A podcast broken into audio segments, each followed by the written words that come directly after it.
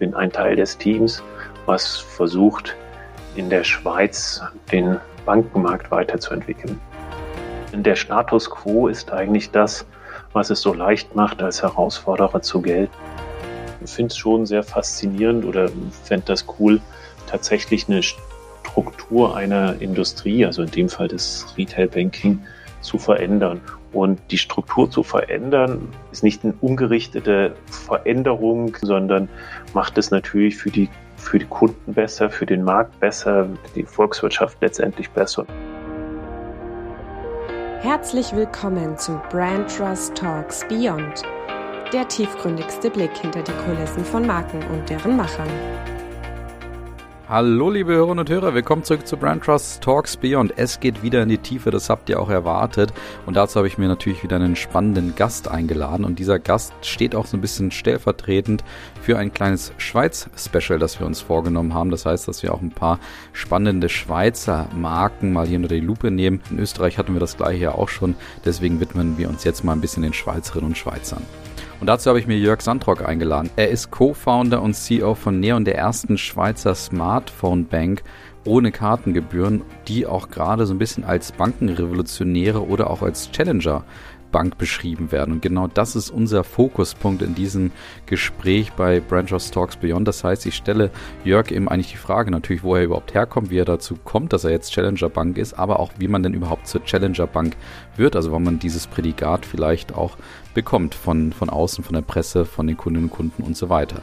Und dann stelle ich ihm eigentlich am Anfang auch schnell die Frage, warum das eigentlich niemand anders macht. Weil wenn man Jörg so zuhört und man auch so ein bisschen sieht, welche Painpoints er beschreibt, denkt man dann unweigerlich, warum macht das bisher noch niemand? Warum guckt sich das jeder sozusagen einfach nur an und geht da nicht dagegen vor? Und genau das hat ja Neon, wie gesagt, gemacht. Das heißt also, ich stelle ihm eben, wie gesagt, die Frage, warum macht das niemand anders eigentlich? Und wie kann man sich dann konsequenterweise auch die Arbeit hinter den Kulissen vorstellen? Was macht Neon eigentlich? Warum machen sie das? Und wie machen sie das natürlich? Und welche Konsequenzen hat das Ganze denn auch? Zum Beispiel für Kundenstruktur, Aktivitäten und auch Entscheidungen. Ja, das alles kann euch jetzt erwarten bei diesem Gespräch über Challenger Banken, eben im Fokus auf Neon und Jörg Sandrock. In dem Sinne viel Spaß bei diesem Gespräch bei Branchers Talks Beyond. Hallo, liebe Hörerinnen und Hörer, willkommen zurück zu Brand Trust Talks Beyond. Es geht wieder in die Tiefe, das habt ihr schon gehört und dafür habe ich mir den lieben Jörg eingeladen. Grüß dich, Jörg. Hallo, Colin, liebe Hörer, hallo. Freut mich hier, Neon und mich selber ein bisschen präsentieren zu können. Ja, sehr gerne. Da sind wir schon sehr gespannt drauf. Erstmal erste Frage, von wo bist du eigentlich zugeschaltet? Ich sitze in München. Wir sitzen, Neon ist eine Schweizer Marke. Ich selber sitze aber in München, bin auch ähm, aus Deutschland, wohne ja auch noch am Wochenende. Unter der Woche bin ich aber in der Regel in Zürich, wo auch unser Headquarter, wir haben aber nur ein Büro im Wesentlichen, ähm, sitzt. Da bin ich. Super, wunderbar. Dann beginnen wir mal mehr mit dem äh, Talk über dich sozusagen auch. Das ist immer der Einstieg oder die Einstiegshürde für jeden, der hier zu Gast ist. Und bei dir würde mich zu Beginn mal interessieren, mit welchem einen Wort würdest du dich beschreiben? Hast du da eins gefunden? Mit welchem einen Wort ich mich beschreiben würde? Das ist eine schwere Frage, vielleicht ruhig, was nicht so äh, super gut für einen Podcast ist, aber dann immer ruhig. Ja, und vor allen Dingen vielleicht auch nicht so ganz. Also bin ich gespannt, was das für einen Bezug zu eurer Marke auch bedeutet am Ende des Tages. Ihr seid ja so ein bisschen so die Challenger, aber da kommen wir gleich noch dazu, bevor wir jetzt zu viel vorwegnehmen. Mhm. Dann gehen wir mal so ein bisschen in die Vergangenheit vielleicht auch. Was ist denn deine Lieblingsmarke der Kindheit gewesen? Oder ist es vielleicht noch nach wie vor? Ich bin schon ein bisschen älter und da waren Marken noch nicht so entdeckt als Mittel, um sich zu positionieren oder gar noch mehr zu verdienen. Ich bin sehr, sehr groß. Ich habe sehr schwer Schuhe gefunden und es gab eine Marke, die hat Schuhe in der Größe 7, 8, 49 hergestellt und das war eine finnische Marke, die hieß Kahu. Die gibt es, glaube ich, noch. Die haben irgendein Symbol, wahrscheinlich ein Bär oder irgendein Tier und dieses ist, glaube ich, irgendeine Läufermarke und das war dann vielleicht die, das Symbol meiner Jugend oder Kindheit. Das war, ein, das war ein schönes Beispiel, auch eine Lieblingsmarke, die ich definitiv noch nie dabei hatte.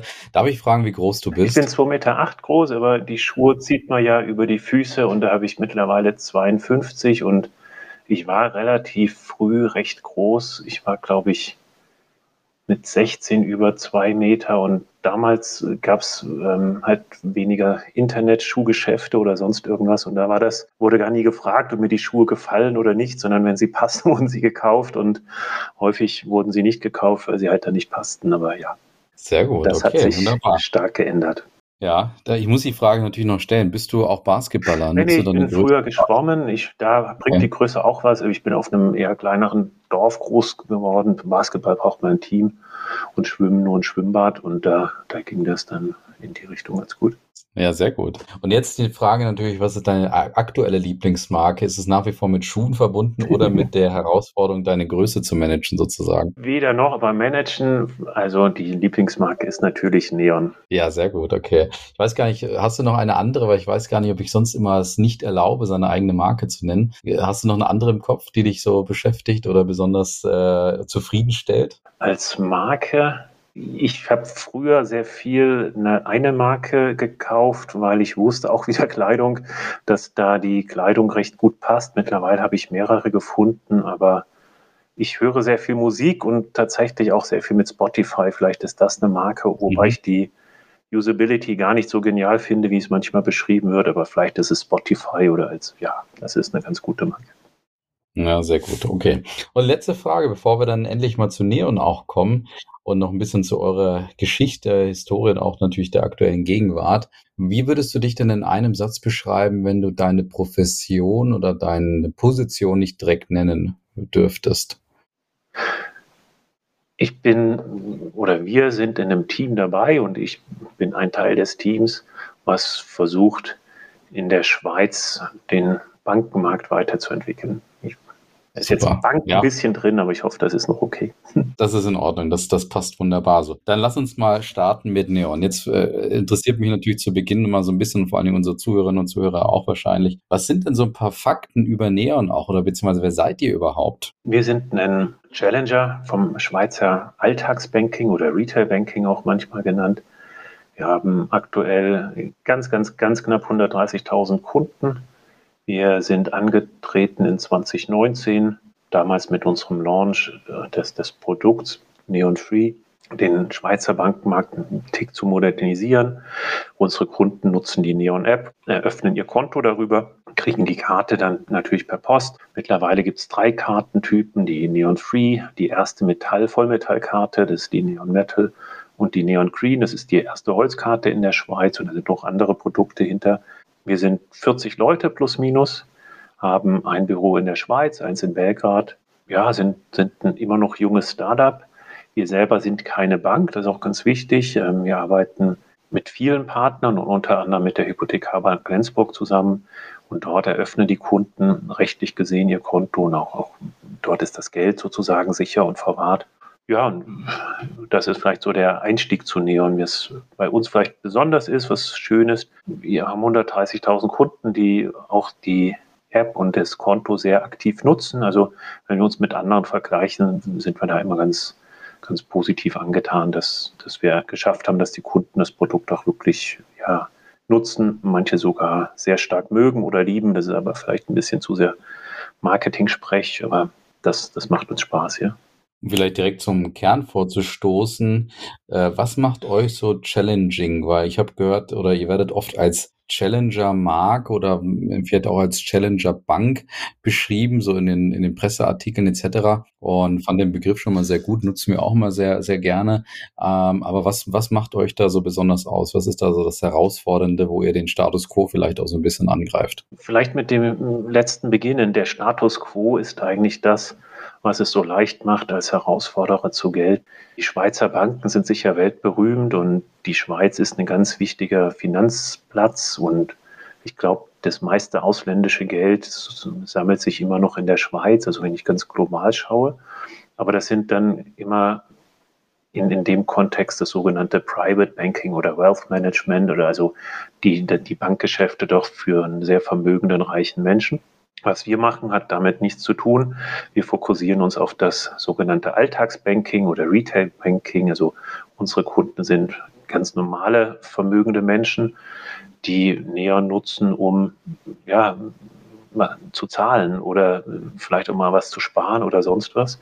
Was machen wir da alles anders? Es sind viele Themen. Wir sind Challenger zum Beispiel in der Positionierung der Marke, in der Kommunikation. Wir duzen auf eine freundliche Weise unsere Kunden. Wir versuchen sehr, sehr einfach, sehr transparent, sehr leicht verständlich zu erklären, ähm, was Neon ist, was unsere Konditionen sind, wie, wie das Produkt zu nutzen ist und so weiter. Wir sind extrem günstig im Vergleich zu anderen Schweizer Instituten. Wir waren die ersten, die keine ähm, Grundgebühr auf das Konto hatten, keine Grundgebühr auf die Karte, keine sogenannten FX-Ausschläge, das ist jetzt schon ein Bankenbegriff, also keine Wechselkursaufschläge oder besonders schlechte Wechselkurse. Wir waren die ersten, die das digitale Onboarding, so nennt man das als Banker, also die Kontoeröffnung völlig digital durch die App gemacht haben. Das sind viele Sachen, die wir einfach zum, als erste im Markt gemacht haben, die es in vielen anderen Märkten schon gibt oder zumindest schon von diskutiert werden und wir sind meistens die dann doch im Markt das zu Beginn machten. Andere Beispiele, wie gesagt, wir sind die ersten, die eine Holzkarte haben, die erste, die eine Vollmetallkarte haben, die ersten, die ähm, Logos bei den Transaktionen zeigen, damit die Kunden sich leichter vorstellen könnten, was das war. Also wir machen einfach vieles als erstes und das ist der Challenger-Aspekt in der, in der Markt. Ja, wie seid ihr darauf gekommen? Vielleicht mal so ein bisschen in die Gründungsgeschichte auch, dass du vielleicht nochmal deine Mitgründer auch mhm. äh, sozusagen mit vorstellen kannst. Und ich stelle ja da immer gerne die Frage, auch gab es da so einen Moment, wo ihr gesagt habt, das müssen wir machen?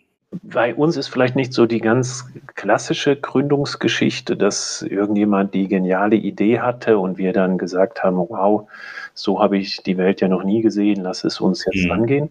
Bei uns war es ein bisschen anders. Wir sind zu viert wir sind, haben alle vorher als in der Beratung zusammengearbeitet, zum Teil auch direkt auf Projekten gemeinsam und mhm. sind über diese Beratung irgendwann darauf aufmerksam geworden, dass gerade dieses, dieses Feld, dieses Segment, dieses, dieser Geschäftsbereich in der Schweiz sehr traditionell, wenn nicht sogar rückständig ist und haben damals skizziert, was es eigentlich bräuchte, um, um, um das zu verändern haben die Idee dann irgendwie mal so ein bisschen sacken lassen. Dann war es ein Kollege, der Simon Josef, der unser CTO ist, der irgendwann gefühlt ein bisschen weniger Lust auf Beratung hatte und das hat uns dann irgendwie alle so begeistert, dass wir dann gesagt haben, hören wir mit der Beratung auf und ja, gründen Leon. Ganz ursprünglich war noch ein weiterer Kollege, der Michael Norlander, mit dabei. Der hat uns relativ schnell dann verlassen. Er hat gemerkt, dass das Arbeitsumfeld sehr viele alltägliche Risiken, wenig planbar, dass das ähm, zu ihm nicht zu 100 Prozent passte. Und jetzt sind wir sozusagen die vier, die das weiter mit aufbauen. Und da vielleicht nochmal so einen Schwenk auch zu dir zu machen. Wie ist dein Werdegang? Weil du gerade sagst, es bringt natürlich Herausforderungen auch mit sich, äh, so ein Arbeitsumfeld dann für sich auch zu, zu gestalten. Ich kann mir auch vorstellen, Corona mm, ist dann irgendwie auch trotzdem so ein Einschnitt, wenn man sagt, 2019 startet man dann unabhängig davon, ob es jetzt für euch äh, was verändert hat direkt, aber ich glaube, so oder so fühlt man sich dann als Gründer erstmal so ein bisschen Unsicherheit. Zumindest haben das so bisher die bisherigen Gäste bei uns auch beschrieben. Wir hatten erst vor zwei Folgen, glaube ich, einen, der auch frisch so kurz vor Corona gegründet hat und dann erstmal da so saß und sich überlegt hat, ja, was bedeutet das? Aber wie ist dein, wie ist dein Werdegang hin zum, äh, zum Gründer von Neon? bisschen. In aller Kürze, ne? Ja, ja, also, also keine Sorge, ist ja. schon langweilig genug. Ich versuche es zu, zu komprimieren. Ich habe ähm, ganz normal in Anführungsstrichen an einen, als Trainee in einer größeren Bank in Frankfurt mal angefangen, war dann viele, viele Jahre Berater und ja, so hat sich das letztendlich dahin entwickelt. Für mich war dann der Sprung natürlich schon relativ groß zu sagen, aus einem relativ sicheren Beratungsnetzwerk mit, mit, ähm, ja, mit, mit einem quasi vorgezeichneten mehr oder minder Karriereweg noch, ähm, dann nochmal so was Neues zu machen. Corona war für uns, weil du es angesprochen hast, tatsächlich weniger der Einschnitt, es war, hatte positive und negative Effekte, jetzt nur aus der Neon-Perspektive. Also es gibt sicher wenig Corona-positive Effekte. Aber was ganz spannend war, war das völlig veränderte Kundenverhalten zu sehen. Kunden hatten zum Teil auch einfach Zeit, ähm, sich für Neon zu interessieren und vielleicht auch ein Konto zu eröffnen. Für einen Teil der Mitarbeiter und Mitarbeiterinnen war es insbesondere schwierig, weil dieser tägliche Austausch fehlte. Und das war dann für uns eine komische Situation. Einerseits, gerade 2000 waren, 2020 war ein sehr erfolgreiches Jahr, wo wir ganz viel geschafft haben. Und man hat so gemerkt, na, die Stimmung ist jetzt nicht Euphorie pur, sondern eher im Gegenteil.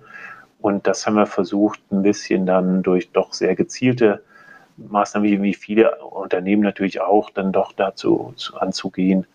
Und es ist auch uns ganz gut gelungen. In der Schweiz ist die Corona-Regelungen im Vergleich zu Deutschland grundsätzlich eher etwas schwächer gewesen. Also wir, wir, die, die Leute haben sich zum Teil noch häufiger gesehen als dann in, in Deutschland. Ja, absolut. Das ist auch unsere, unsere Beobachtung. Immer mit, mit ein bisschen äh, Interesse zumindest hier und da auch mal ein bisschen mit Freude, dass, dass das auch anders geregelt wurde oder wird. Aber vielleicht noch so ein bisschen in Richtung dessen, was euch auch unterscheidet, weil die Frage interessiert mich schon auch immer gerne. Mhm. Also ich stelle immer gerne die 5W-Fragen und ändere die dann insofern, dass ich immer gerne warum, warum, warum, warum frage und das fünfmal sozusagen. Und ich stelle mir schon nach wie vor die Frage, warum Macht ihr das oder andersrum gefragt, vielleicht kommen wir lieber von der Seite, warum macht das kein anderer? Also du, du, wir kennen alle diese Knappheiten oder Herausforderungen im Banking-Geschäft. Und die Frage ist ja, warum kümmert sich niemand anders um, um diese Lücke, in die ihr da erfolgreich reingestoßen seid? Ähm, also was sind da, was ist da deine Interpretation? Oh, da gibt es wahrscheinlich viele verschiedene Antworten, die irgendwie alle ihre Berechtigung haben. Vielleicht mal ganz global geografisch angefangen. Der Schweizer Bankenmarkt ist anders reguliert als der in der EU. Als europäisch regulierte Bank, also zum Beispiel eine N26 aus, aus Deutschland oder aus einem anderen Land, kann ich in der Schweiz keine Bankgeschäfte anbieten. Das heißt, sozusagen der, der, der, der ausländische Wettbewerb fällt im Wesentlichen schon mal weg. Von den bestehenden Banken ist es ganz interessant.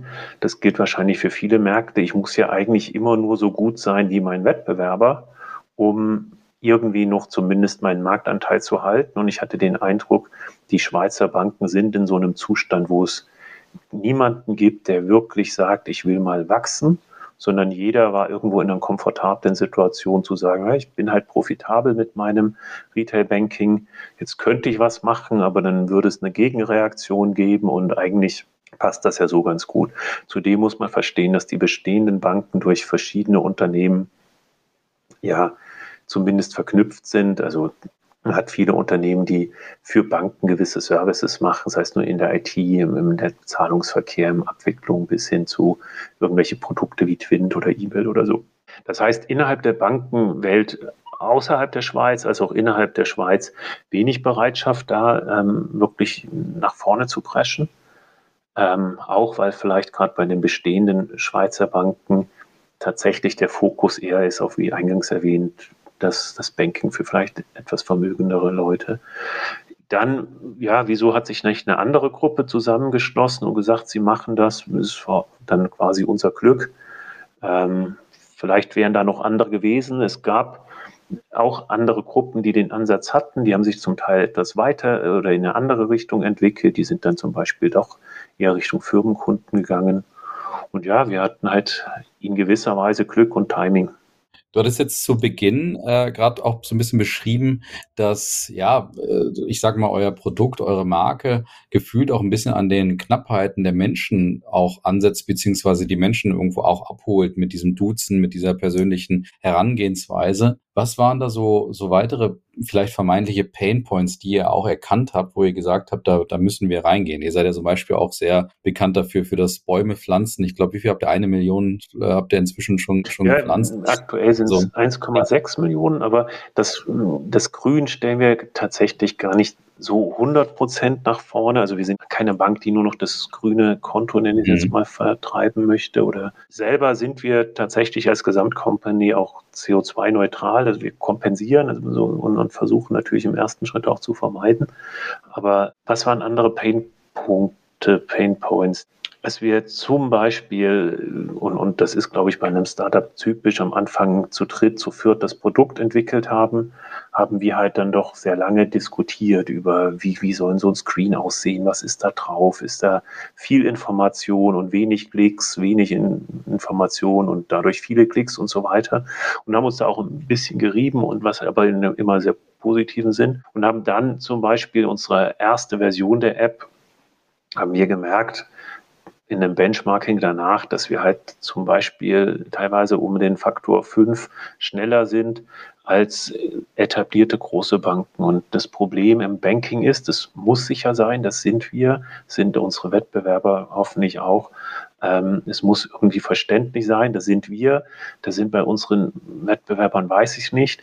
Und wir haben dann halt gemerkt, okay, mit so solchen Prozessen, solchen Klickfolgen verstehen die Kunden es einfach. Und dann, wenn man das stoppt, sind wir, brauchen wir 20 Sekunden für eine Zahlung. Der Wert ist jetzt nicht ganz exakt, den, und andere brauchen halt deutlich mehr. Also wir sind einfacher. Wir haben das Papier vermieden. Wir haben das Produkt möglichst einfach gestaltet. Wir haben zum Beispiel dazu mit Kunden gesprochen, Befragungen gemacht oder sonst was sind.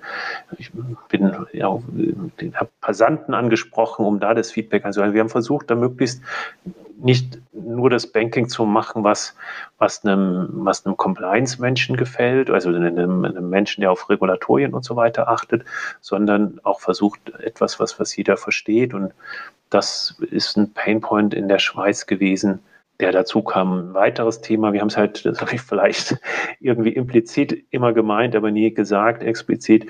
Wir haben natürlich das alles aufs mobile Endgerät optimiert. Wir haben halt den Vorteil, den Luxus, dass wir keine Filiale haben, kein Webbanking, kein, kein, kein irgendwas, sondern das ist bei uns natürlich nur auf die App optimiert und dadurch ist es schon leichter und, und ähm, einfacher, ein besseres UX auf der App zu geben. Wie kann ich mir so eine Woche bei euch vorstellen? Also an was arbeitet ihr sozusagen äh, die Woche lang? Wie viel Zeit geht da wo, worauf? Also geht es viel um, um UX-Optimization äh, einfach nur oder seid ihr auch immer wieder dran, ähm, ja, neue, neue Punkte zu finden, wie ihr eben genau diese Pain Points sozusagen auch, auch adressieren könnt oder vielleicht auch wiederum ähm, abholen könnt? Oder äh, ist es gänzlich anders ähm, und es ist sehr viel Firefighting, würde ich sagen, sozusagen? ja, irgendwie wahrscheinlich alle so, so ein bisschen nach, nach ähm nach Gruppe, Team gestrukturiert. Wir haben als Firma im Wesentlichen vier Themen plus eins. Also wir haben, jetzt fange ich links an, Produktentwicklung, Technologie, Marketing, Customer Care Operations und sozusagen sonstiges, also HR, Legal und so weiter. Und jedes Team hat wahrscheinlich einen recht unterschiedlichen Wochenverlauf. Customer Care ist, glaube ich, montags, dass die Tickets vom Wochenende sich dann Firmen vielleicht sogar oder ähm, zumindest die erstmal adressiert werden müssen. Wir versuchen auch übers Wochenende Customer Care Service zu geben. Das ist aber erstens für Sonntags nicht erlaubt und, und samstags ist es sicher ein ganz kleines Team, was das nur schafft. Das heißt, die sind tatsächlich montags eher in einem Firefighting-Mode. Nichtsdestotrotz müssen sie konzeptionell den, das Thema weiterentwickeln. Wir sind sehr darauf bedacht zu erfahren, welche Probleme die Kunden haben einfach um auch die Mannschaft jetzt hinreichend klein zu belassen, dass wir nicht einfach mit unseren Kunden und mit unseren Fehlern, die die App ja dann de facto hat, ähm, dazu skalieren. Für das Thema Marketing ist es so gewisse operative Tätigkeit, also Kundenkommunikation, gehört sicher dazu, Datenanalyse für Kampagnen oder sonst irgendwas und neue Konzepte für Marketing, für Business Development sich auszudenken. Produkt ist der Bereich, wo wir im Prinzip einerseits die, die neuen Funktionalitäten konzipieren, uns ausdenken, wie könnte es weitergehen. Das machen wir so ganz ähm, strategisch über eine Art neun Monate Plan runtergebrochen, dann auf einen drei Monate Plan und dann, was in sogenannten Sprints dabei ist, also in 14-tägigen Intervallen. Und das ist ein sehr breites Gebiet, wie gesagt, von Konzept bis ähm, gemeinsam mit den Entwicklern, die, die die nächsten funktionalen Bausteine hinbekommen. Und auf der Tech-Seite einerseits ein großes Entwicklerteam, also relativ gesehen groß, und auf der anderen Seite natürlich die Tech-Kollegen, die dafür zuständig sind, dass es auch 24 mal 7 läuft. Und das ist so die, ja, ganz High-Level typische Woche. Wir sozusagen als Management passen uns ein bisschen an. Meine private Woche ist Montagvormittags habe ich meistens Zeit für mich was zu machen. Montagnachmittags haben wir viele interne Termine. Dienstags bis Donnerstags haben wir zum Teil Regeltermine. Alle 14 Tage haben wir zum Beispiel einen Produktshowfix, wo wir uns innerhalb der Firma über das Produkt unterhalten. Mit dem Team habe ich ein paar Termine, dann mit Partnern. Und freitags schaffe ich meistens, dass ich auch da wieder ein bisschen mehr Zeit habe für sozusagen Laptop-Arbeit. Mhm. Mich interessiert ja in dem Zuge auch immer so, wir haben jetzt ja den Vorhang bei euch schon mal ein bisschen aufgemacht, aber mich interessiert ja auch vor allen Dingen immer, mit welchen Instrumenten führt ihr euer Unternehmen, eure Marke auch? Was habt ihr da so im Hintergrund auch laufen, an denen ihr euch auch immer wieder reibt oder auch, dass das euch, euch auch wiederum Orientierung gibt? Und da jetzt ganz bewusst gar nicht so sehr nur aufs Marketing abgezielt, sondern wir sehen ja Markenführung auch immer als Unternehmensführung. Und deswegen interessiert mich so ein bisschen, habt ihr Mission Vision, habt ihr einen Antrieb, habt ihr irgendwo einen Moonshot stehen, wo ihr sagt, okay, alle alle unsere 40 Kolleginnen und Kollegen, wenn wir das machen, dann, dann sind wir richtig auf der richtigen Spur sozusagen. Ja, das war, das passt dann quasi sehr gut eigentlich zu der, einer der Eingangsfragen mit Corona. Wir haben erstmal aus einer Kundenperspektive schon sehr klar beschrieben, was unser Produkt ist, was es nicht ist, wofür wir sozusagen stehen. Transparent, Einfachheit und so weiter, günstig und sind im Lauf der Organisationsentwicklung aber zu einem Punkt gekommen, wo wir gemerkt haben, wir als Gründer finden das toll. Und in diesem Corona-Jahr, wo es, wie gesagt, ein bisschen von der Stimmung schwieriger war, haben wir uns gefragt, wie, wie passt denn das eigentlich zu unseren, zu uns als Organisation und haben dann in einem längeren Prozess, und da war ja auch sicher so ein bisschen ein Weg, das Ziel, für uns vier Werte als Company entwickelt, und haben in dem Zusammenhang auch mal so ein bisschen von Einzelnen rausgehört, wo sie eigentlich stehen. Und im Großen und Ganzen passten da viele Sachen sehr gut, also sowas wie Eintrieb, Antrieb und so weiter übereinander, haben aber auch gemerkt, dass zum Beispiel wir Gründer als ein wesentliches Argument wirklich das Thema haben, den Markt zu verändern aber viele andere ganz andere Gründe haben. Sie würden gerne im coolen Unternehmen arbeiten, was wir irgendwie aus der Hinsicht noch sind und so weiter. Und das hat eigentlich ganz gut, war eine gute Grundlage, um insgesamt dieses Thema Produkt und Kultur und Werte nochmal zu diskutieren und haben aus diesem Dialog dann und Diskussion ähm, dann auch nochmal vier Unternehmenswerte beschrieben, wir haben überlegt, auch, ob wir die veröffentlichen. Wir haben uns dann dagegen entschieden, einfach, ja, weil das für den Kunden vielleicht dann auch wieder ein bisschen zu weit weg ist, wenn wir jetzt noch mit Vision und Kultur und Werten anfangen. Aber intern haben wir das schon und ist uns auch wichtig. Wir sprechen das ab und zu mal wieder in Team-Meetings, vielleicht auch als Erinnerung an, vielleicht auch, wenn neue Kollegen kommen, ähm, macht man speziell zu dem Thema immer mal wieder ein Intro. Und das, das ist schon, wie wir das Unternehmen führen, ist ein bisschen unterschiedlich nach Bereichen. Insgesamt sind wir als Unternehmen sehr transparent, auch nach innen. Also es gibt so gut wie keine Dokumente, die nicht jeder Mitarbeiter sehen kann. Und auch da diskutieren wir, ob wir überhaupt welche da exkludieren sollen, also Finanzierungsrunde oder Arbeitsverträge oder sonst was. Sonst, ja, wir versuchen es relativ wahrscheinlich eher rationaler zu steuern, also auch mit Erklärung, warum wir etwas machen, nicht nur mit einem Order oder umgekehrt mit, mit irgendeinem nur euphorischen Ansatz. Äh, also das ist wahrscheinlich so ein bisschen, was uns als Gründerteam auch irgendwo ja, ähnlich ist. Magst du vielleicht einen von den vier Werten mal teilen, wo du sagst, das ist so der unverfänglichste? Also, ich kann alle, aber zum Beispiel ein Wert ist, worauf wir uns geeinigt haben, in der längeren, in dem Diskussionsprozess, dass wir das Challenge the Existing sozusagen, dass wir in der einerseits nach außen gerichtet, als auch nach innen gerichtet uns schon immer wieder fragen, ob das ist, was, ob das, was wir tun, das Richtige ist und ob das, was wir unsere Kunden bieten, das Richtige ist und ob wir vielleicht gerade, wo wir jetzt auch so ein bisschen an Reifegrad auf der Produktseite bekommen, wo natürlich jeder noch eine Idee hat, was er ähm, besser machen kann, ob, ob, das dann auch wirklich einen besseren Wert für den Kunden ist. Also das ist ein Wert von, von den vier. Ist auch nichts Geheimes, also das nicht mich missverstehen, sondern ist einfach ähm, ja, eine Diskussion, die wir nach hinten gerichtet hatten und die wollten wir dann nicht auf die Webseite. Ja, ich schon nachvollziehen, klar. Ja. Wenn ich Richtung Markensteuerung, also quasi eher, wie werden wir im Markt, wie werden wir von den Kunden, vielleicht auch von Wettbewerbern mittlerweile wahrgenommen, ist es so, dass wir jetzt natürlich die Marke selber nicht steuern, sondern aber das Produkt und, und die Kommunikation natürlich erheblich. Und auch das sind, sind verschiedene Themen bei dem Produkt. Wir arbeiten, man sagt da so schön, in einem Ökosystem mit vielen Partnern. Wir haben wahrscheinlich 20 Produktpartner plus minus. Da achten wir sehr da, stark darauf, dass das Produkt unseres Partners zu unserem Produkt passt.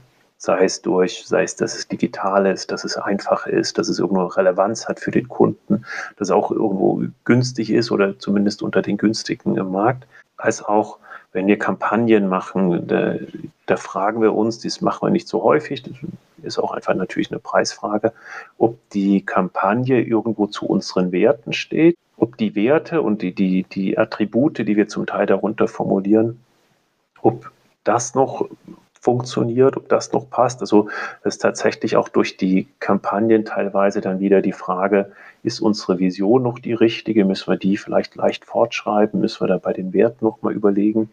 Ohne dass man die natürlich jetzt jedes halbe Jahr hinter, grundsätzlich hinterfragt, aber das ist uns auch wichtig. Und so denken wir, haben wir es geschafft, dass auch die Kunden irgendwie die Marke insgesamt als noch recht positiv wahrnehmen, frisch wahrnehmen. Das, ja, das, das gehört irgendwo für uns dazu. Jetzt hast du trotzdem die Vision angesprochen. Ich weiß aber nicht, ob ich sie schon mitbekommen mhm. habe. Habt ihr eine, die ihr öffentlich machen würdet? Ich glaube, es gibt ganz verschiedene Begriffe von Vision und Mission und da hat jeder mhm. sicher sein Textbuch. Ein Ziel, was wir ganz klar haben, ist, und das ist für mich das Greifbarste, ist, wir wollen auf 300.000 Kunden in den nächsten Jahren kommen. Also da haben wir noch ein bisschen was zu tun, aber wir haben auch ein bisschen schon was erreicht. Und das ist sozusagen sicher keine Vision, sondern das ist eher ein Ziel, um zu kommunizieren, wo wir eigentlich hingehen wollen. Und wofür wir stehen, das sind, sind die Begriffe, die ich vorher genannt hatte. Aber so eine Vision hat bei uns vielleicht jeder so ein bisschen für sich selber, aber die hilft uns weniger, das Unternehmen wirklich zu steuern. Das sind dann eher so, ja, doch nochmal durch das Produkt oder durch die Finanzierung oder durch die ja, strate anderen strategischen Überlegungen, die man sich machen kann, getrieben, in, in welche Richtung wir das Unternehmen weiter steuern. Was wir aktuell zum Beispiel machen, ist schon den Shift, sich zu überlegen, wie schaffen wir es von weiterem reinen Wachstum überzugehen, auch zu sagen, okay, wir wollen für den Kunden relevanter werden. Wir haben jetzt ein relativ begrenztes Set an Produkten, was es ja auch äh, überhaupt ermöglicht, so einfach zu sein. Wie schaffen wir es jetzt, beides weiterhin schlank und lean und, und einfach zu verständlich? Andererseits aber auch weitere Produkte dem Kunden anzubieten. Das ist zum Beispiel eine Richtung, in die wir uns gerade weiterentwickeln das Thema äh, Banken, äh, sorry, Banken, Bäume pflanzen, Banken pflanzen gegebenenfalls auch, aber das Thema Bäume pflanzen haben wir eben schon so ganz leicht angestochen mal und hast es schon beschrieben, dass es jetzt für euch nicht sozusagen nicht direkt die, die, die übergeordnete Mission, ähm, da nur in Richtung Nachhaltigkeit auch zu denken, aber trotzdem würde ich die Frage gern stellen. Warum macht ihr dieses Bäume pflanzen und was bedeutet Nachhaltigkeit auch für euch? Also auf welcher Ebene habt ihr das bei euch auch verankert? Wir hatten in sehr, sehr, sehr früher Zeit eigentlich schon die Idee, Kunden ein nachhaltiges Konto anzubieten. Also ein, ein, ein Konto zu haben, mit dem ich als Kunde freiwillig, wenn ich das möchte, oder Kunde natürlich, etwas für Klimaschutz oder ähnliches tun kann. Da gibt es eine Möglichkeit ist das Bäume pflanzen. Es gibt andere Möglichkeiten, CO2 zu reduzieren oder zu kompensieren. Es gibt, was weiß ich, die Möglichkeit, Meere zu retten oder sonst was. Wir hatten uns relativ früh verschiedene Ideen angeschaut, waren damals von den Ideen vielleicht sogar ein bisschen zu weit. Und uns als Gründer war das sehr wichtig, haben aber auch gemerkt, das war so 2019, 18 sogar schon, dass wir so weit als Unternehmen noch nicht sind. Und haben dann ein bisschen, sind eigentlich ins Vereinfachen reingegangen und haben dann gemerkt, okay, wenn man pro 100 Franken einen Baum pflanzt, dann ist es ungefähr die Kompensation. Wir haben das nie wissenschaftlich wirklich untersuchen lassen. Es ist wahrscheinlich, also wenn man das liest, dass sogar ein bisschen überkompensiert wird. Aber wie gesagt, wir haben nie den Zusammenhang wirklich wissenschaftlich untersuchen lassen und stellen das deswegen nicht so extrem ins Schaufenster. Und es uns als Gründer war das sehr wichtig, sowas zu machen. Wir versuchen auch, das Produkt natürlich irgendwo zu bewerben. Was ich eingangs meinte, vielleicht habe ich das ein bisschen falsch gesagt, ist, wir wollen das nicht so als, als unser erstes Produkt ins Schaufenster mhm. stellen. Zum einen, weil wir die anderen Produkte weiterhin haben und wir haben mit Metal ein Produkt, was zum Beispiel eine Reiseversicherung hat. Da kann ich dann überlegen, animiere ich da nicht doch dazu, Menschen noch Flugreisen zu machen und auf der anderen Seite das Grün. Also da gibt es auch quasi Diskussionen, die man auch aushalten kann und auch sicher zu Recht. Aber wir sind keine Bank, die nur sich dem Umweltschutz gewidmet hat, sondern haben natürlich auch die, die fast 90 Prozent unserer Kunden sind weiterhin in dem Neon Free.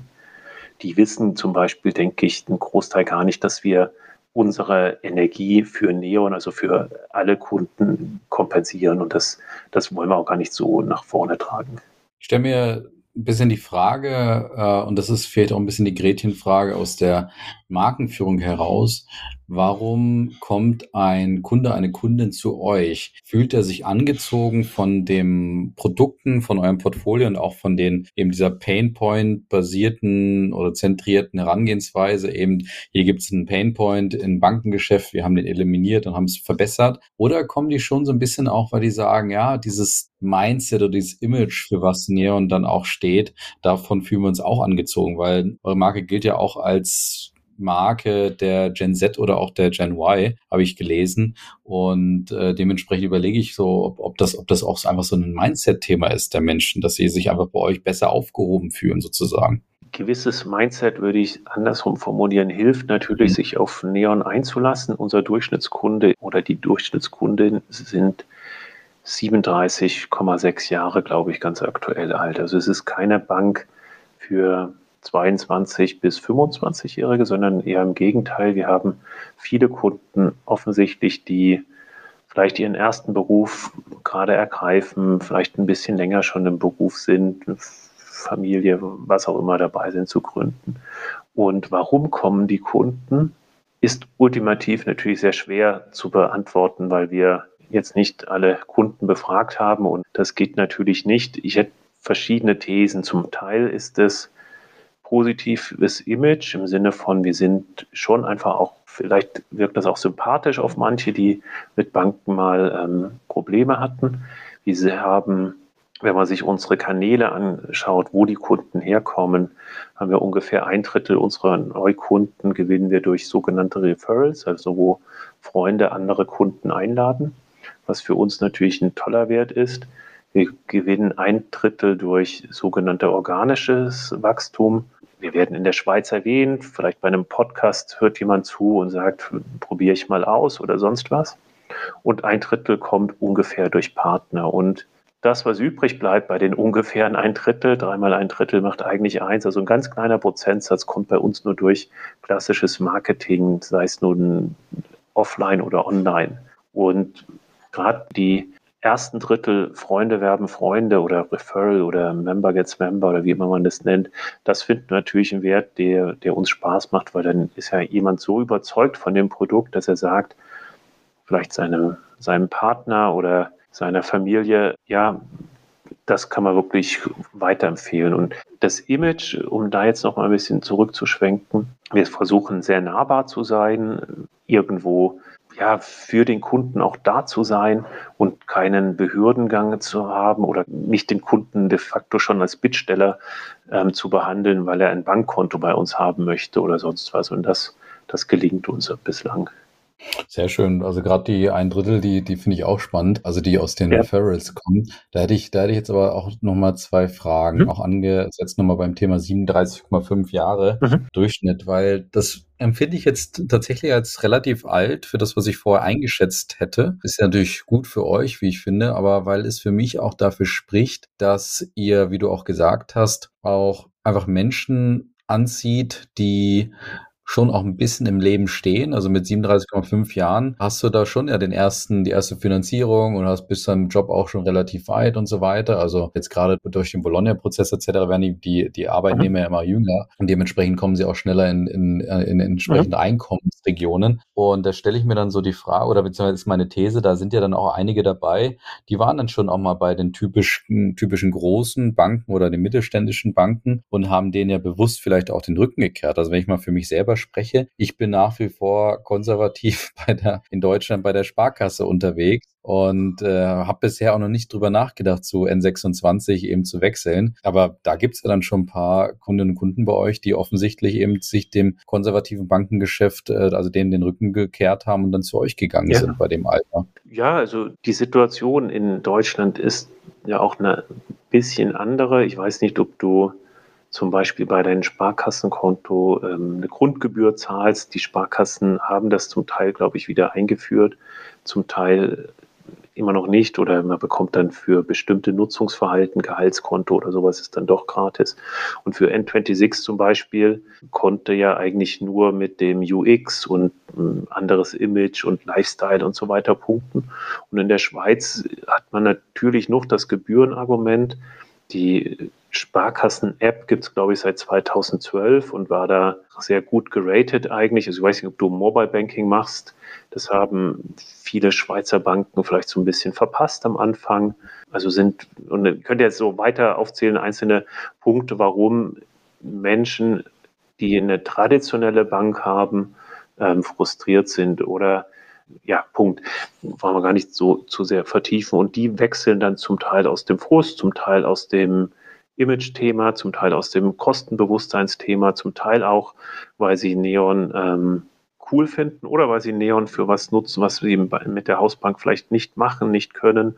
Okay, mit Apple Pay war man relativ langsam, ehrlicherweise, aber ähm, mit anderen mobilen Zahlungen wie Google Pay, Samsung Pay oder sonst irgendwas, da waren wir relativ schnell und auch das sind dann wieder Gründe, warum, warum ein Kunde wechselt, ja. Oder wir haben Wise als Partner, das kennen vielleicht auch manche. TransferWise war früher der Name. Das ist eine Lösung, um sehr günstig, sehr schnell Geld ins Ausland zu senden. Unsere Alltime dritthäufigste Währung ist zum Beispiel thailändisches Baht, weil wenn ich bei einer Schweizer Bank mit zwei, drei oder wie viel Buchstaben Kunde bin, verlangt die Bank, glaube ich, fünf, sechs Prozent Gebühren. Und bei uns ist es halt nur in Anführungsstriche 1,1, also wir 0,4, unser Partner 0,7. Und das Geld ist aber typischerweise je nach Empfängerbank sofort da, also innerhalb von fünf Minuten oder dauert einen Tag und bei den Großbanken zum Beispiel deutlich länger und wie gesagt fünfmal, sechsmal so teuer. Na, sehr gut. Ähm, ich hätte so zum Abschluss dieses Sektors sozusagen, dann würde ich mit dir gerne noch ein bisschen zum Abschluss in die Zukunft schauen, äh, noch so drei Fragen, die mich beschäftigen. Das erste, auch nochmal angesetzt bei dem, was du gerade beschrieben hattest, die Begeisterung, also die Referrals nochmal gehen zurück eben auf eine, äh, im Optimalfall eine Begeisterung der Kundinnen und Kunden. Was macht ihr äh, Besonderes, warum die Leute am Ende sagen, davon bin ich begeistert, die muss ich weiterempfehlen? Also habt ihr da so be bewusste Punkte auch entlang der, der Customer Journey, wo ihr ganz bewusst ansetzt, einen besonders guten Service oder, oder was auch immer, die dann dazu führen? Oder ist es vielleicht einfach so dieses, ähnlich wie in 26 auch sagt, so Banking without Bullshit? Es sind halt einfach keine, keine Haken dran und es ist alles sehr schnell und einfach und smooth. Bei Begeisterung fiel mir tatsächlich gerade eine kleine äh, Anekdote aus der ganz, ganz, ganz frühen Gründerzeit an. Ich Ein, fast gehofft, um ehrlich zu sein. Ich wollte dich fast noch fragen, ob du eine Anekdote hast, aber umso besser, dann, dann leg mal los, ja. Nein, also der war einer der, wir haben in einem sozusagen Public Beta Phase gelauncht, was ein guter Begriff ist, weil einerseits bist du im Markt, aber andererseits akzeptieren die Kunden schneller Fehler und gerade wenn es um, um, um Geld geht, um Bankkonto, um immer die Frage Sicherheit, dann ist es, ähm, war das gar nicht schlecht. Wir hatten nie Sicherheits- oder sonst was Themen, aber natürlich irgendwelche App-Bugs und waren bei einem Investor, mit dem wir relativ eng auch immer zusammengearbeitet haben und der hat uns dann irgendwann erzählt und wie, wie toll er denn eigentlich den Support von uns auf Facebook findet. Ich wusste aber, dass wir keinen Support auf Facebook machen, weil ähm, ja, das ist kein wir hatten einerseits die Leute nicht, dann die Diskussion, wie, wie sehr man auf Social Media überhaupt einen Customer Care Banking Support macht. Das ist ja doch irgendwann ja auch Bankgeheimnis und so weiter. Jedenfalls sind wir dem dann nachgegangen. Das war ein Kunde, einer von den ersten 200. Da hat sie so für diese Idee begeistert und fand seine bestehende Bank so schlimm, dass der halt angefangen hat, anderen zu helfen und so schon so kompetent zu wirken, dass andere dachten, der wäre von uns, was er nie behauptet hat, also das völlig ähm, lauter gemacht. Dann haben wir mit dem irgendwann mal da den Kontakt gesucht und war ein netter Mensch, haben dann aber herausgefunden, dass er ein Handy hatte, was ich als Modell nie vorher kannte. Das hatte, war zwar ein Smartphone, also er hatte einen App Store drauf, aber das Display war eigentlich so groß wie ein altes Handy. Der, der konnte die App de facto eigentlich nicht nutzen, weil der immer nur eine Zeile gesehen hat, scrollen musste und so weiter. Dann haben wir ihm sogar irgendwann mal als Dankeschön angeboten, du, wir, wir kaufen dir jetzt mich nicht missverstehen, ein richtiges Handy, dann kannst du auch was sehen. Das wollte er gar nicht, aber der war irgendwie so begeistert und der hat das dann echt sehr, sehr gerne gemacht. Und ja, da sind manche Menschen, die sich dann einfach für begeistern und sagen, oh, ich bin, ich bin mal so frustriert gewesen von meiner bestehenden Bank oder ich finde das so schlimm, dass Banker vielleicht so viel verdienen oder das arrogante Auftreten oder sonst was. Und ich, ich bin jetzt hier voll auf Neon, ich fange an, in der Familie das erstmal zu erzählen. Was viele auch ähm, in der Schweiz ist das gerade sehr ausgeprägt, ist diese Intransparenz, was auch viele erstmal quasi gar nicht verstanden haben. Also jetzt doch noch mal ein bisschen längere Antwort. In der Schweiz ist das, der Auslandseinsatz mit der Karte sehr prominent. Einfach weil natürlich Schweizer viel reisen, viel auch E-Commerce eben aus, aus Nicht-Schweizer Geschäften äh, beziehen und die Schweiz natürlich selber kein, kein Euro hat. Das heißt, ich zahle mit der Karte viel in, im, im Euro oder in anderen Währungen. Die typischen Schweizer Banken haben eine sogenannte Auslandseinsatzgebühr, die kostet irgendwie 1,5 bis 2,5 Prozent. Und ja, das heißt also, wenn ich 100 Franken oder dann tatsächlich 100 Euro ausgebe, zahle ich 1,50. Da sagt man ja, okay, irgendwo muss die arme Bank ja auch noch leben. Wenn Sie dann aber verstehen, dass der Wechselkurs, den die Bank Ihnen anbieten, um 2,25 Prozent noch mal schlechter ist, bis sie das verstanden haben, dass sie eigentlich dann irgendwo bis zu 4,5 Prozent darauf aufgeben, dann fühlen sich die Kunden irgendwann ähm, ja beinahe für verdumm verkauft. Ich gebe dir eine Rechnung über 1,50 oder 1,75, 1,80 und dann die aber in Wirklichkeit vier Franken ab. Und das ist etwas, wo dann, wenn wir das erklären, ähm, Kunden das verstehen und dann merken, okay, die meinen das irgendwo ernst mit mir, die nehmen mich ernst. Daraus kann teilweise auch eine gewisse Begeisterung kommen. Ja. Super. Ja, erstmal, erstmal vielen, vielen Dank für den, für den Einblick, der schon mal sehr, sehr spannend ist. Ich hätte jetzt so die letzte Frage in diesem Segment, wäre nochmal in Richtung eines anderen Themas, das wir vielleicht so ansatzweise mal äh, berührt haben. Und zwar wird ja oft und gerne gerade von dem viel zitierten Purpose gesprochen. Also irgendwie jede Welt braucht einen Purpose und jedes Unternehmen braucht auch einen Purpose. Und bei dir hätte ich jetzt fast ein bisschen erwartet, dass du so von vorne rauskommst und direkt erzählst, ja, wir wollen hier und was weiß ich, alles Mögliche erreichen und, und das ist unser, unser übergeordnetes Ziel, bis 2030 das und das und das zu machen. Jetzt finde ich das fast schon sehr zurückhaltend, wie du dich und auch eure Marke präsentierst. Finde das aber überhaupt nicht wertend gemeint, mhm. weil das ist ja trotzdem spannend, dieses, ich bleibe bei diesem Thema No Frills, was ihr so anbietet. Ne? Alles sehr einfach, alles sehr reduziert. Trotzdem Challenger Bank, auch aufgrund dessen, dass die anderen den den Status quo vielleicht da einfach noch nicht angegangen sind, wie sie es vielleicht machen können. Deswegen meine Frage, spielt für euch so ein Purpose, so ein übergeordneter, boldes äh, Statement irgendeine Art von Rolle oder ähm, habe ich es jetzt irgendwie in, in irgendeiner Form übersehen, dass es noch fehlt? Für mich persönlich ja. Ich weiß aber auch, dass es bei uns im Gründerteam ganz leicht akzentuiert andere Ideen da gibt. Und damit kann, glaube ich, jeder aber gut leben. Ich selber für mich, aber nicht für Neon, finde es schon sehr faszinierend oder fände das cool, tatsächlich eine Struktur einer Industrie, also in dem Fall des Retail Banking, zu verändern. Das macht uns als Neon nicht profitabler oder mich reicher oder uns irgendwie größer, aber das fände ich als für mich selber Zweck als Neon, fände ich das sehr gut. Und die Struktur zu verändern, ist ja jetzt nicht nur, ist nicht eine ungerichtete Veränderung, ähm, Transformation, sondern macht es natürlich für die, für die Kunden besser, für den Markt besser, die Volkswirtschaft letztendlich besser. Und das, das hat für mich einen sehr hohen ja, Purpose in dem Sinn. Ja, sehr schön. Gut, dann, dann lass uns noch zum Abschluss ein bisschen über die Zukunft äh, sprechen. Und zwar, wo geht's noch hin mit euch äh, ein Stück weit? Was sind so eure nächsten Herausforderungen, die ihr auch bewältigen müsst? So ein bisschen angedeutet, klar, einerseits das Ziel, auf 300.000 Kunden zu kommen, einfach ähm, nicht, weil es eine, eine Lieblingszahl von irgendjemandem ist, sondern weil wir dann eine Größe haben, wo wir zu den Top 3 Mobile Banklösungen, ich sage bewusst nicht Banken in der Schweiz gehören. Das ist sozusagen die, die Wachstumszahl aus der Kundenperspektive, ähm, das Produkt einfach zu verbreitern. Jetzt haben wir ein sehr Alltagskonto, Manchmal möchte man vielleicht im Alltag noch andere Bankgeschäfte machen, was angedeutet, vielleicht kommt irgendwann eine Entscheidung, ein Haus zu finanzieren, vielleicht eine Anlagelösung, vielleicht braucht man irgendwann mal für was, für ein Auto Geld. Also das ist immer noch in, den, in dem Banking, vielleicht auch Versicherungsbereich, Produkte, wo wir uns breiter machen. Die Organisation weiter ja, wachsen in, in bestimmten Bereichen, den Service zum Beispiel noch besser zu machen. Also wir, wir nehmen das mit den Tickets sehr ernst und wollen die eigentlich immer wieder versuchen zu reduzieren, um das Bankerlebnis weiterzumachen.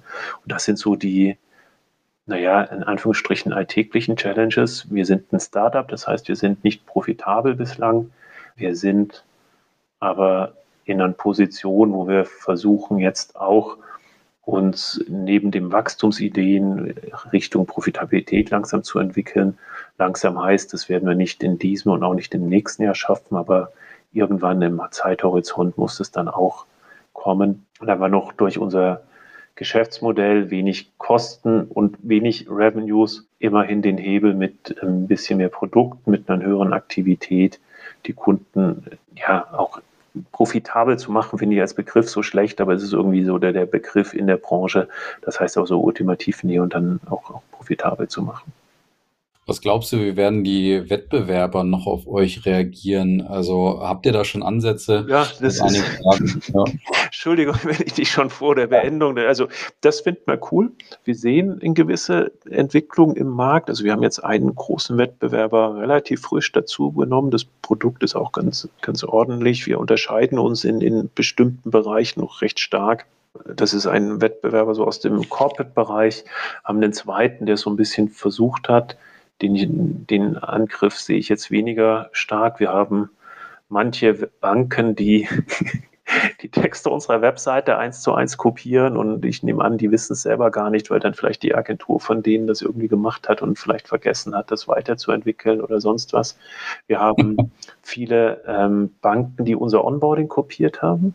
Das finde ich noch ganz cool. Das kriegen wir dann zum Teil dadurch raus, weil wir, weil wir da auch einen Dienstleister haben, der dann wiederum erzählt, was er für neue Kunden alles gewonnen hat durch oder mit uns. Und das sind ähm, schon Themen, wo ich auch zum Teil sogar überrascht bin, dass ja dann doch, wie für mir eingangs beschriebene, statische Bankmarkt sich so ein bisschen bewegt. Prinzipiell sind wir aber weiter noch da deutlich schneller als unser Wettbewerb und wenn der Wettbewerb irgendwann schneller ist, dann spätestens dann müssen wir aufpassen. Es gibt paar Sachen, wo, wo wir hinten dran sind, was wir aber wissen oder teilweise auch bewusst einfach machen müssen, weil, weil wir auch nur sehr begrenzte Ressourcen natürlich haben. Aber aktuell sind wir immer noch die größte in, in dem Segment und auch immer noch die schnellste agierende.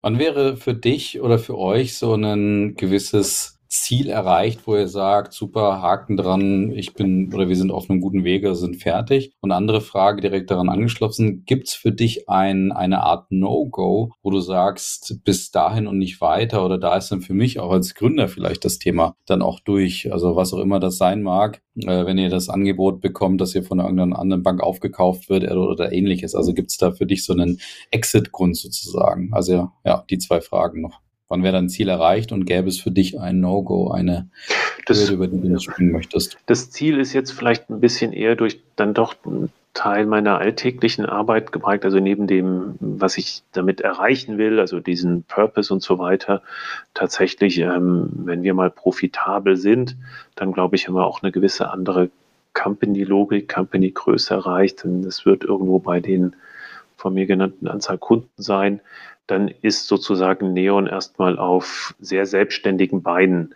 Ein Exit, also Investoren verkaufen ihre Anteile an Neon an jemanden, der das dann wahrscheinlich gesamthaft übernehmen will, ist natürlich das Interesse der Investoren, weil sonst hätten sie ultimativ nicht investiert. Also irgendwann muss oder möchte ein Investor natürlich sein Geld oder ihr Geld zurückhaben. Haben wir aber jetzt keine konkreten Themen oder Pläne.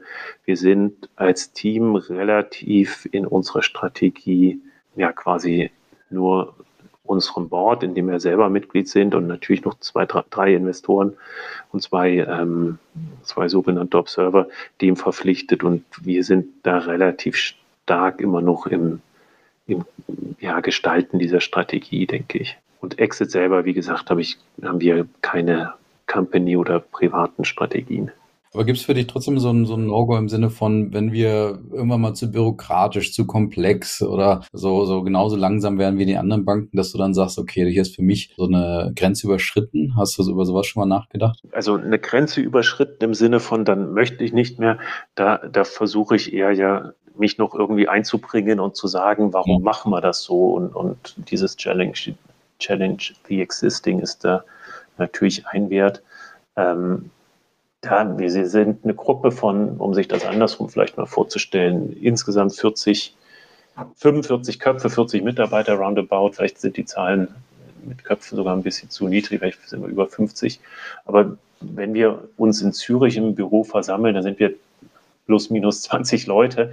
das ist noch alles sehr, sehr direkt. Da weiß man noch ungefähr, was der andere macht und da verselbstständigt sich nichts was vielleicht auch im Banking teilweise passiert, dass da also bei großen Banken dann bei deiner Sparkasse irgendwas passiert, was, was, ähm, wo die linke sozusagen Hand nicht weiß, was die rechte macht, das, das versuchen wir zu machen. Ich selber habe bis jetzt noch keinen Anlass gehabt, sodass ich auch nie definiert habe, okay, wenn das jetzt wirklich nochmal passiert oder sonst ist, dann kann ich da nicht mehr mitmachen, dann passt das nicht mehr. Also habe ich nicht.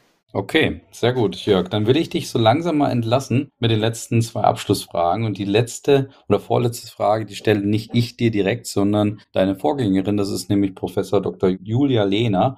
Und die hat folgende Frage für dich vorbereitet. In welcher Musik- oder Opern- oder Theateraufführung die Person war und wie die ausgelastet war? Ich vermute, das war Jan Delay. Das ist wahrscheinlich der Act, der Künstler, den ich am häufigsten in meinem Leben auf allen Arten von Veranstaltungen von super klein bis riesengroß schon gesehen habe. Und der war ausverkauft. Ein Freund, für den ich die Karte mitgebracht hatte, hat aber sehr kurzfristig zu meinem Arc abgesagt, sodass ein Platz mindestens noch frei war. Ich habe es ja auch nicht verkauft, aber prinzipiell war Jan Dille hier ausverkauft, ja. Okay, sehr gut. Also alles ausverkauft bis auf einen Platz. Wahrscheinlich. Von Björn, sagen wir mal, den Nachnamen nicht, aber. alles klar, der hat das ausverkauft Sieg zerstört. Okay. Dann hast du noch die Ehre und die Freude, eine Frage an den oder die nächste weiterzugeben. Ich weiß es noch gar nicht genau, wer es ist. Ähm, du kannst frei Schnauze sagen, welches Thema du gerne als Frage beantwortet haben möchtest. Dann ist natürlich ein bisschen generischer und jetzt spontan. Dann nehme ich eine Eingangsfrage auf, nicht welche Marke am meisten geliebt wird, sondern am wenigsten vermisst, um es mal so rum zu formulieren. Kannst du nochmal formulieren? Welche Marke würde der Interviewpartner am wenigsten vermissen? Sehr gut, schön in der Anrichtung. Das nehme ich gleich in die Ritualfrage mit auf. Lieber Jörg, das hat sehr viel Spaß gemacht, trotz deiner ruhigen Art sozusagen, weil das hat es, finde ich, sehr, sehr angenehm und einfach gemacht und vor allen Dingen dir auch, dass man dir so schön folgen und zuhören konnte. In dem Sinne vielen Dank für deine Zeit und dann bin ich sehr gespannt, wann die Glocke klingelt und die 300.000 sozusagen gefallen ist. Wunderbar, danke dir. Bis bald. Ne? Mach's gut, ciao.